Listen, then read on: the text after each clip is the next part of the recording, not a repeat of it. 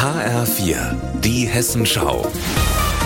Unser Thema aus Südhessen und Rhein-Main. Mit Petra Demand aus einer ziemlich matschigen Ecke von Rheinheim-Zeilhardt.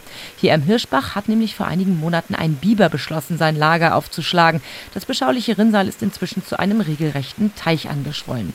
Konstanze Marku-Hausding wäre den neuen Nachbarn gern wieder los, denn er ist ihrer Meinung nach schuld daran, dass bei ihnen jetzt das Wasser im Keller steht, das Grundwasserdrücke hoch.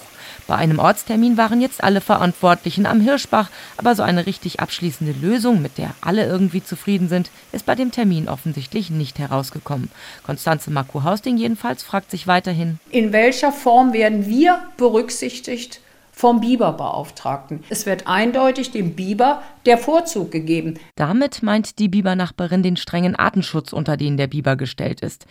Den Biber verjagen, die Dämme abreißen, ist also keine Option, resümiert auch die Pressesprecherin der Stadt Rheinheim, Grit Schiek. Wir können nur das tun, was uns die obere Naturschutzbehörde genehmigt. Das heißt, wir können Damm abtragen, soweit das genehmigt ist von der Höhe her. Das hat uns der Biberbeauftragte gestern auch ganz klar gesagt. Der Damm darf nicht weiter abgetragen werden, als dass der Burgeneingang für den Biber noch geschlossen ist. Denn die Tiere bauen den Eingang ihrer Wohnstube bewusst unter Wasser, um vor Feinden geschützt zu sein.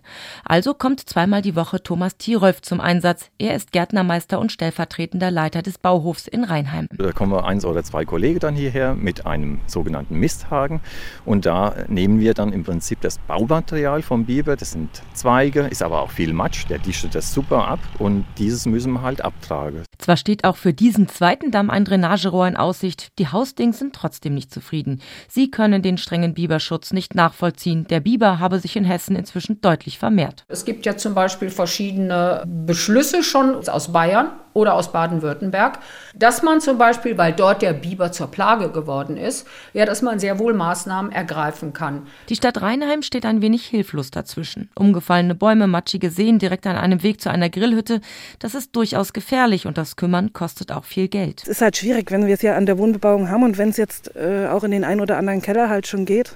Und dann müssen wir halt einfach schauen, wie wir es gelöst bekommen für Mensch und Tier gleichermaßen geeignet. Aber genau das scheint momentan in weiter Ferne. Petra Demand aus Rheinheim-Zeilhardt.